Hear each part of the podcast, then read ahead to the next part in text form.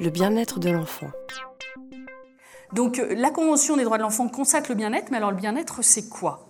Pour le bien-être, on a différents indicateurs, hein. des indicateurs qui sont matériels, le niveau de vie, euh, les questions de pauvreté, des questions de santé et de sécurité, des questions éducationnelles, et puis des questions plus euh, subjectives de l'ordre du ressenti.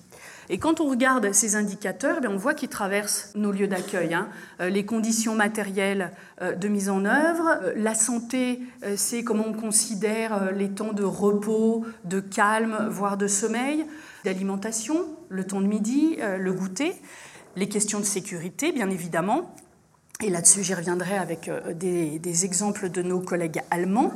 Les questions éducationnelles, qu'est-ce qu'on propose, pourquoi on le propose, quels sont les contenus, comment les choses sont mises en place. Et puis la question du subjectif, dont j'ai parlé un petit peu avant, et, sur laquelle je reviendrai en termes de et l'enfant dans tout ça, comment il vit les choses. Parce que effectivement, le bien-être de l'enfant, on peut se dire qui est-ce qui le dit? Est-ce que c'est l'adulte qui décrète le bien-être de l'enfant, ou est-ce que c'est l'enfant qui aussi a son mot à dire dans euh, là je suis bien, je me sens bien, ou là euh, non, ça va pas? Alors en fait c'est les deux. L'adulte propose à, une obligation de moyens pour mettre les, choses en place, mais il faut aussi laisser une part euh, d'autonomie et de liberté à l'enfant pour pouvoir être, être à même de faire des choix dans ce qui lui est proposé et puis surtout d'exprimer ce qu'il ressent lui dans le moment où on lui propose des choses.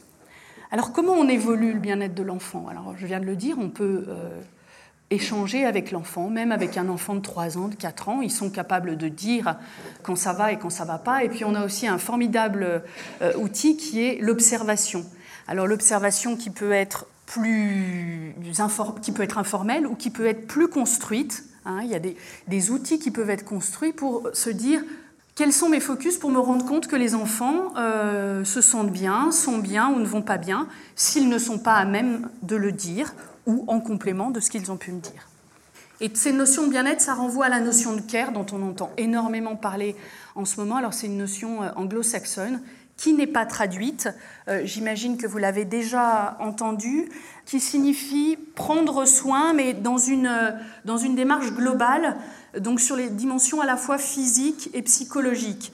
C'est prendre soin, take care en anglais, s'occuper de, donc euh, euh, vérifier qu'un enfant euh, sort avec son manteau, l'accompagner aux toilettes, le consoler s'il est triste, mais il y a aussi toute la dimension de le porter, prendre soin en, en termes psychologiques, l'avoir en tête même si on ne fait pas quelque chose avec lui, avoir toujours un œil attentif. Euh, les, crèches en Angleterre s'appellent d'ailleurs des day care, le, care de la journée. Euh, voilà, donc un, anglicisme qui n'a pas été traduit pour l'instant.